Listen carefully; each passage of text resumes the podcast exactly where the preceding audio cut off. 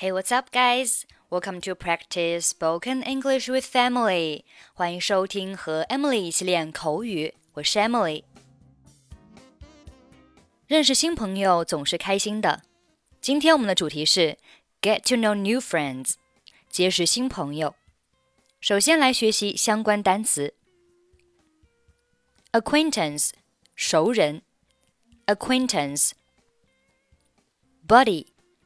Buddy。男性朋友，buddy；close friend，亲密朋友，close friend；mate，伙伴；mate；pal，好朋友；pal；partner，同居者或者是合作伙伴；partner。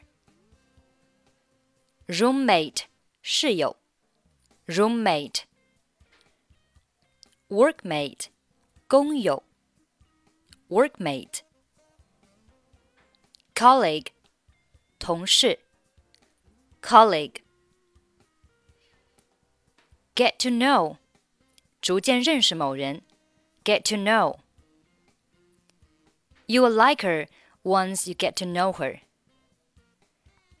你一旦开始了解她，就会喜欢她的。You like her once you get to know her. Get on well，或者是 get along well，相处很好。Did you get on well with each other？你们之间相处的融洽吗？Hang out，闲逛。 I usually hang out around here with my friends. 我经常和我的朋友在附近闲逛。Hold a grudge，记仇。It's better to forgive and forget, rather than to hold a grudge. 与其怀有夙愿，不如去宽恕和释怀。 Okay, let's listen to today's conversation. 你最近怎么样，安德鲁？How are you doing, Andrew? 不怎么样，我最近觉得特别孤单。Not well. I've been feeling pretty lonely lately. 可是你有那么多的朋友，怎么会孤单呢？But you have so many friends. How could you be lonely? 你知道有句俗话是这么说的：“交友满天下，知心无一人。”我觉得我对自己的朋友其实哪一个都不了解。坦白说。 我不该叫他们朋友，应该是叫熟人。You know what they say? A friend to all is a friend to none. I don't feel like I really know any of my friends. In fact, I should probably call them acquaintance, not friends. 那我呢？我是你的朋友呀。 what about me? I'm your friend. 我知道你是，可是你是我女性朋友。我希望自己能有个男性朋友，有时候可以混在一起消磨时间的那种。I know you are, but you are my girlfriend. I wish I had a guy friend to hang out with sometimes.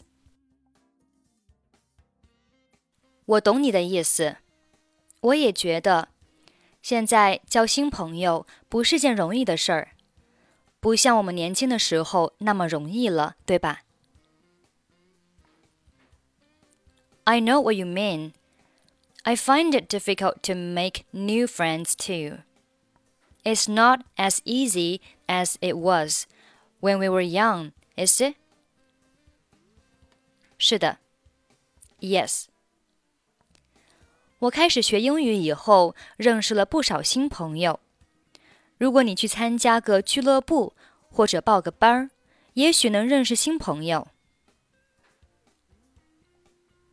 I've made a lot of new friends since I started learning English.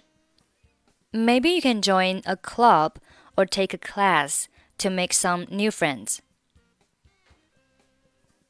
这个主意不错。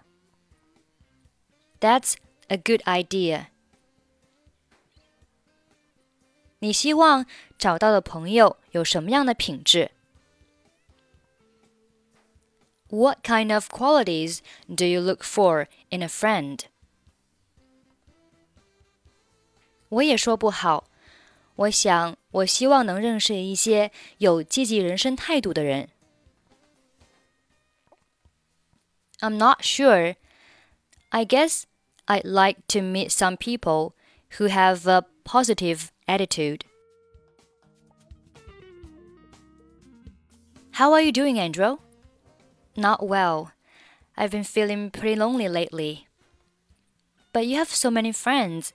How could you be lonely? You know what they say a friend to all is a friend to none. I don't feel like I really know any of my friends. In fact, I should probably call them acquaintance, not friends. What about me? I'm your friend. I know you are, but you're my girlfriend. I wish I had a guy friend to hang out with sometimes. I know what you mean. I find it difficult to make new friends too. It's not as easy as it was when we were young, is it? Yes.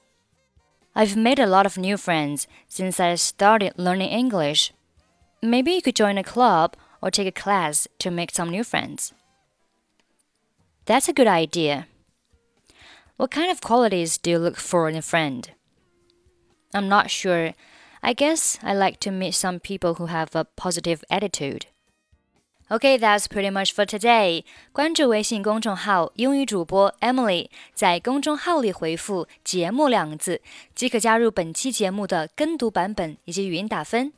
I'm Emily. I'll see you next time. Bye bye.